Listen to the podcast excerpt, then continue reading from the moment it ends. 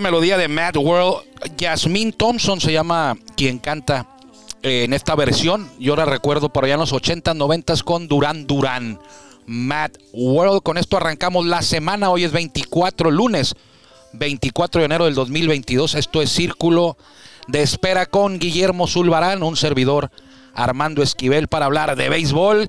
Ya hay campeón en la Liga Mexicana del Pacífico, los Charros de Jalisco, en siete juegos el sábado. Se coronaron tras vencer, pues fácil, ¿no? 8-1, algo así. 8-1, si mal no recuerdo, a los Tomateros de Culiacán, evitando el tricampeonato. Evitaron que Tomateros igualara la hazaña de los Yaquis de Ciudad Obregón. Los Yaquis habían ganado tres títulos 2010, 2011, 2011, 2012, 2012 y 2013 dirigidos por Eddie Díaz y los tomateros habían ganado 19-20, 20-21, pero en el 21-22 llegaron los charros y se lo impidieron. También están muy contentos, además de en Obregón, además de los Yaquis de Obregón, también están muy contentos en Hermosillo porque Hermosillo tiene 16 títulos y los tomateros se quedaron con 13. No pudieron llegar al 14. Y algo para destacar, el tema de los manejadores. Los últimos seis campeones, los últimos seis equipos campeones han sido dirigidos por Roberto Vizcarra y Benjamín Gil. Roberto Vizcarra tiene tres campeonatos, uno con Águilas, 16-17, dos con Charros, 18-19 y 21-22, mientras que Benjamín Gil con los Tomateros, 17-18, 19-20 y 20-21. Así que Liga Mexicana del Pacífico ya hay campeón, ya se preparan para la Serie del Caribe que arranca el próximo, este viernes, en Santo Domingo, República Dominicana. Y destacar que en la final del Pacífico y en la final de Dominicana, en total había o participaron 17 jugadores que pertenecen a Toros de Tijuana. 17. 17 toros estuvieron disputando la final. Con charros, con tomateros, con estrellas orientales y con gigantes del Cibao. Por cierto, los gigantes del Cibao son los campeones de República Dominicana. Van a ser anfitriones de la Serie del Caribe. Vamos a arrancar, así que eh, dejamos esta melodía de Jasmine Thompson, Mad World, para eh, abrirle paso a Jorge Niebla, el Caifán. Él es el encargado de abrir la puerta de este espacio. Bienvenidos.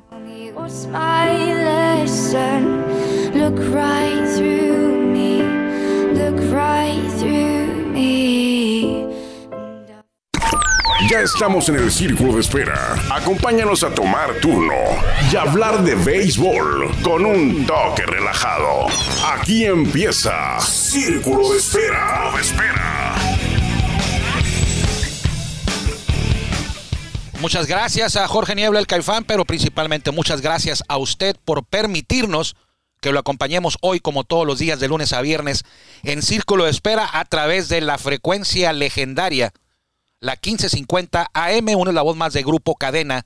Por aquí nos escuchamos mucho más fuerte y llegamos más lejos, transmitiendo desde Tijuana, Baja California, a toda la región del sur de California y el noroeste del estado, que es Rosarito, Tijuana, Tecate, ya hasta por allá en Ensenada, también llega esta frecuencia poderosa y legendaria de la 1550. También, si usted lo prefiere, nos puede encontrar en nuestro podcast en Spotify, mismo nombre, Círculo de Espera Radio, es exactamente lo que usted está escuchando ahorita.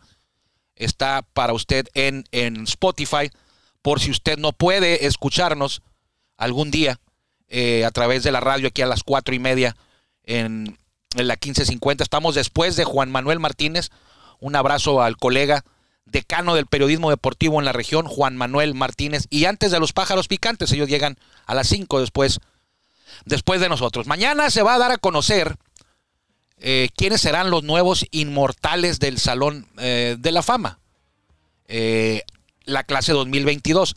Recuerde usted que en diciembre el comité de veteranos eligió a Jim Catt, a Tony Oliva, a Bud Fowler, a Jill Hodges, a Minnie Miñoso y a Buck O'Neill. Estos son elecciones del comité de veteranos. A estos se les van a unir quienes salgan elegidos mañana. El año pasado no eligieron a nadie. la, Asociación de Escritores de Béisbol, que son los que votan en el proceso, vamos a decirlo, normal para ingresar al Salón de la Fama de Cooperstown de Grandes Ligas. Y aparte están estos comités de veteranos que se encargan de decidir quiénes merecen entrar de los que ya pasaron su proceso por las boletas y que no fueron elegidos por los periodistas, como fue el caso de Jim Cat, Tony Oliva, Bud Fowler, Gil Hodges, Mini Miñoso, y hay quien dice que algún día a lo mejor por ahí podría ingresar Fernando Valenzuela. Yo lo dudo, pero podría darse el caso. Bueno, en la boleta, destacar a David Ortiz, a Barry Bonds, que está, David Ortiz en su primer año, Barry Bonds, Roger Clemens en sus últimos años, Alex Rodríguez, Sammy Sosa también en sus últimos años, en su último año, y jugadores como Scott Rowland, Kurt Schilling, Todd Helton, Andrew Jones, Billy Wagner, Gary Sheffield, Manny Ramírez, Jeff Kent y Omar Vizquel, que bajó demasiado, bajó mucho eh, en sus votos en comparación al año pasado por los problemas que tiene, que está eh, inmiscuido, que está solucionando, tratando de, de arreglar el venezolano Omar Vizquel, que el año pasado dirigió a los Toros de Tijuana. Entonces, es probable que no exista, que no haya nadie mañana, que el comité, que la asociación de escritores determine que no, no ingresa nadie, porque para ingresar ocupas tener el 75% estar, que tu nombre esté en el 75% de las boletas. Entonces, mañana a las 3 de la tarde, horario de Tijuana, horario de aquí, se dará a conocer quiénes son, si es que hay alguno que vaya a entrar. ¿Tú cómo la ves, Guillermo?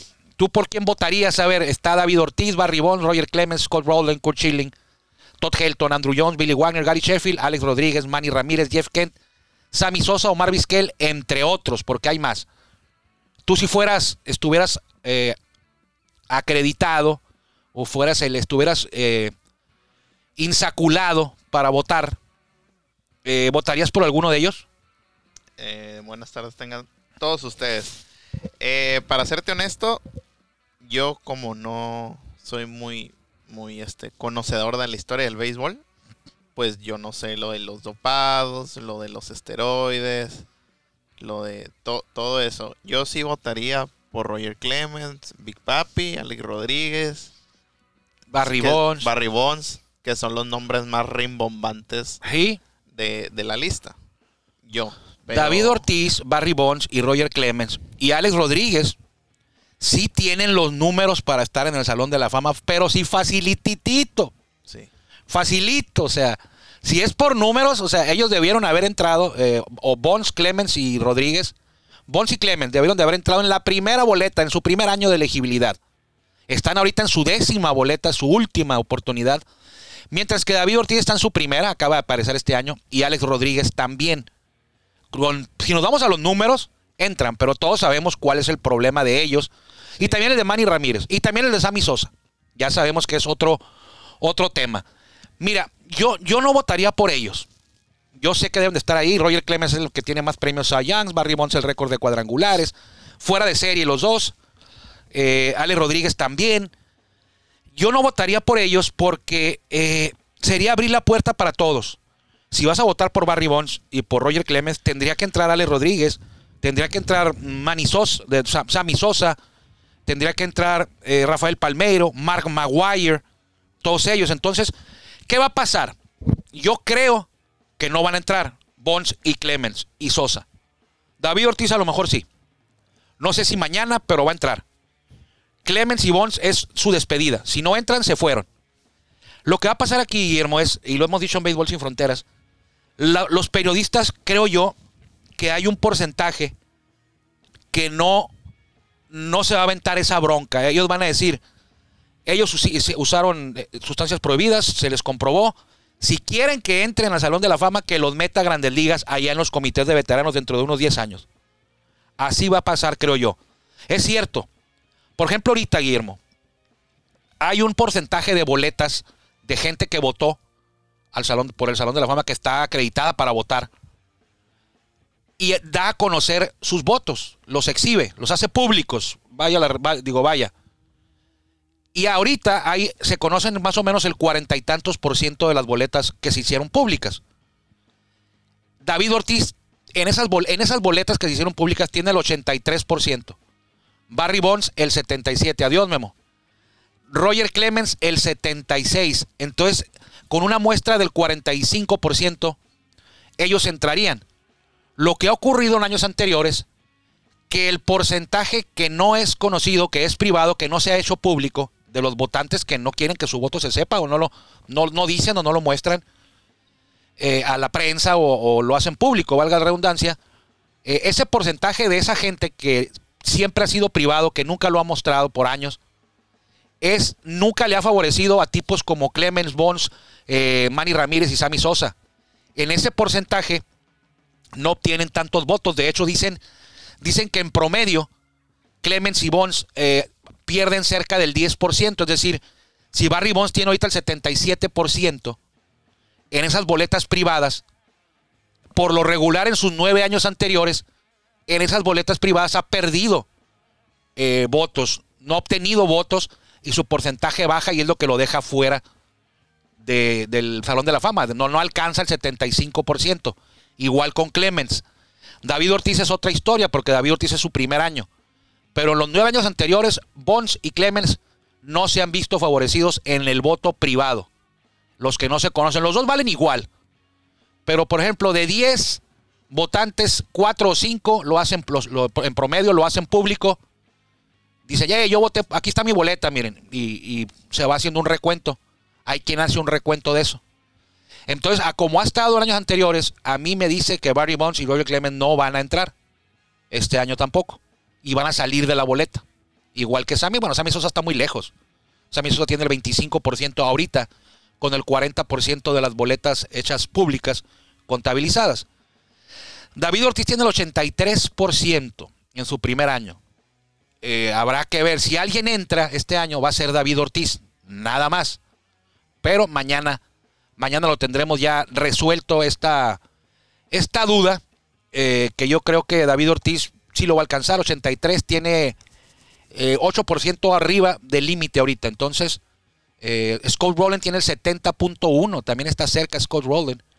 Que esa es otra historia, ¿eh? Yo, yo no votaría por Rowland, no creo que tenga los números o haya tenido una carrera excepcional para el Salón de la Fama. Porque el Salón de la Fama no es, no es para grandes jugadores, no es para estrellas, es para superestrellas, es para jugadores, no grandes jugadores, es para jugadores excepcionales. Salón de la Fama, hay 300 y un poquito más eh, nombres en el Salón de la Fama que ya ingresaron, porque deben de haber sido jugadores excepcionales.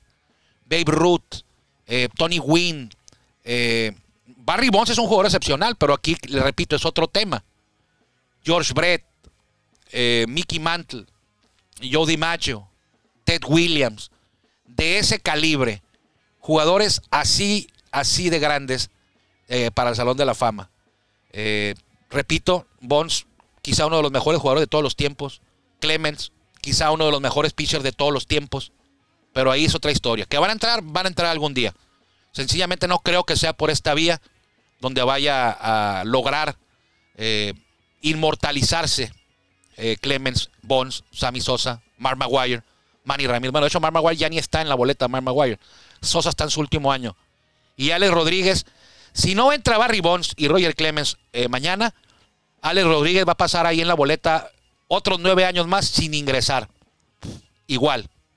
Pero bueno, entonces mañana a las 3 de la tarde, usted lo puede ver, es gratis, lo puede ver en el, por- en el portal de Grandes Ligas, mlb.com. La transmisión arranca a la 1, horario de Tijuana, y las, la- el anuncio es a las 3 de la tarde, horario de Tijuana, a través de mlb.com. Pero bueno, eso es eh, en el tema de grandes ligas. Vámonos un poquito a la Liga Mexicana del Pacífico. Ya le decía yo que los últimos seis campeones eh, han sido dirigidos por Roberto Vizcarra y Benjamín Gil. Benjamín Gil por fin pierde eh, una final, pierde una serie de playoff en la que ahora queda eliminado, pues ya quedó eliminado Benjamín Gil, no pudo ser campeón. Había perdido una serie antes, eh, hace por ahí de 3, 4 años, contra los Charros también en primera ronda, pero en aquellos años, en aquel año, había, existía todavía la figura del mejor perdedor en la Liga Mexicana del Pacífico. Y Tomateros, a pesar de que perdió la serie, avanzó como mejor perdedor. Y fue campeón ese año. Como mejor perdedor, siguió avanzando y ganó la semifinal y ganó la final. Pero Benjamín Gil no había sido eliminado en el invierno. Hasta el sábado que lo elimina o que lo derrota eh, Charros con Roberto Vizcarra en la final en el séptimo juego. Y en el verano sí había sido eliminado. Bueno, Benjamín Gil solamente dirigió, ha dirigido un año, que fue el 2021. Y aunque fue manejador del año, después fue nombrado manejador del año, en playoff lo eliminó Toros en la final de la zona norte, o en la serie de campeonato de la zona norte, en seis juegos. Con el triunfo de ayer, eh, el Chapo Vizcarra llega a seis campeonatos. Seis de seis. Seis finales, seis campeonatos. No ha perdido una final el Chapo. Eh, tres en el verano, tres en el invierno. Si lo pones, si sumas los dos, eh, las dos ligas, el líder de campeonatos es Benjamín Cananea Reyes, empatado con Francisco Paquín Estrada con 10. Luego viene Lázaro Salazar con 7. Y luego viene Chapo Vizcarra con 6. Ya regresé. Ya regresó Guillermo. Sí. Con 6. O sea que es el cuarto manejador con más campeonatos en el béisbol mexicano. Liga Mexicana y Liga del Pacífico. ¿Tú lo pondrías ya a la par de estos dos grandes? Benjamín Reyes, Francisco Estrada. Yo, yo, vuelvo a repetir, no sé la historia del béisbol, pero Bueno, pues. lo poco que sé, no, no. ¿No lo pondrías todavía? No, no. Yo creo que está, eh, está haciendo pasos Ajá. para poderse ganar un espacio dentro de los mejores manejadores mexicanos. Bueno, ya es de los mejores manejadores mexicanos en la historia. Sí, Si te vas, ¿cómo, cómo calificas un manejador? Por títulos. sí, nada más. O sea, no podemos, o sea, no, no porque Benjamín Cananea Reyes tenga 10 y el Chapo tenga 6, quiere decir que Benjamín Reyes tenga, haya sido mejor manejador. Tiene más campeonatos. Sí. Tampoco te puedo decir yo, Roberto Vizcarra tiene 6 campeonatos, Omar Rojas tiene 3, dos en invierno y uno en verano. Pero nada más por eso quiere decir que es mejor el Chapo que Omar Rojas, o nada más por eso quiere decir que Paquín sea mejor que el Chapo. Es difícil. Sí, es- Benjamín Cananea Reyes, ¿a quién dirigió? En la mayoría de sus títulos. Eh, a los Diablos Rojos del México. Ah, en los 80s, 90s. En los 80s, 90s ya no. En los 80s, 70s y 80s. O sea, es una, es una ventaja, quieras o no, dirigir a. Estar dirigiendo a los Diablos. Cuando Paquín, por ejemplo, ganó 7 en invierno y ganó 3 en verano. Pero Paquín nunca dirigió equipos. Bueno, en gran parte de su carrera no fue con equipos grandes. Los tres campeonatos que tiene Paquín, dos son con Piratas de Campeche y uno es con Bravos de León. Cananea Reyes, de los campeonatos del verano, todos son con Diablos menos uno. Aquel que ganó con Charros en el, cinco- en el 71 cuando ganaron cuatro juegos seguidos. La hazaña que hizo Toros, el primero que la hizo fue Charros y los dirigía Cananea Reyes. Entonces, yo sé que, que me van a decir que, que, ay, que mira, Esquivel, lo que anda diciendo. Pues el Chapo lleva seis títulos en 12 años.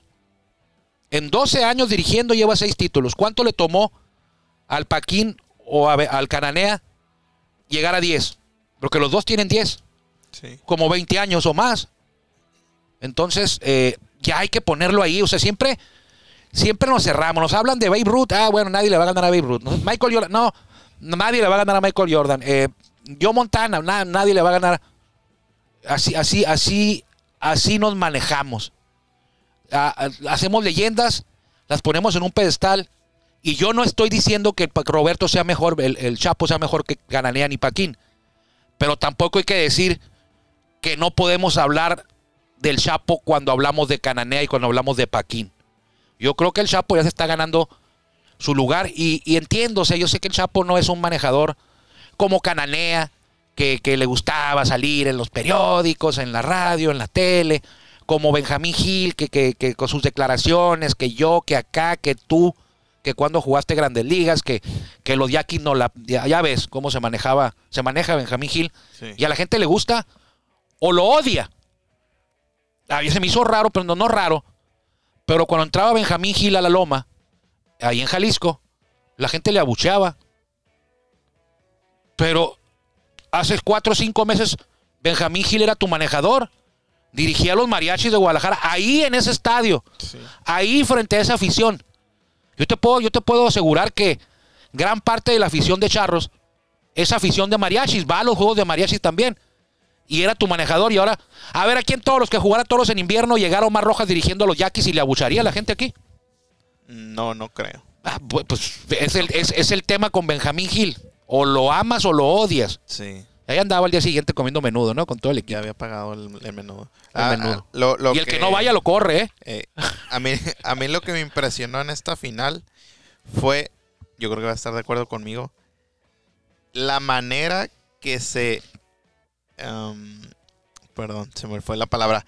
Que se repuso Brennan Bernardino de su Sí. salida anterior. Esto es lo bonito. Me preguntaban, me hacían esos comentarios a mí el sábado en la, en la noche, en la tarde.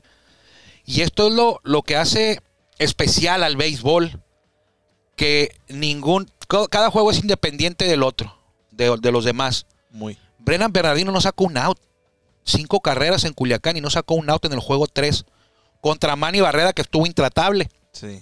Y llegan el sábado. Y yo decía: si Charros no gana el viernes, el sábado, forget it, se fueron. Va a ganar Tomateros el sábado. Charros tiene que ganar el viernes, el juego 6, porque el sábado Tomateros crecido porque empató la serie y van contra Manny Barreda. Y además, por Charros va Brennan Bernardino, te dije que no pudo hacer nada. Sí. Ocho entradas, una carrera. ¿Ha- ha- ¿Hace cuánto que te, que te venga a la memoria no veías en una final tirar a Ah, sí lo he visto así, sí, sí ha pasado. ¿Sí? Sí ha pasado. Sí ha pasado. No es algo, es, es- como te digo, esto es béisbol.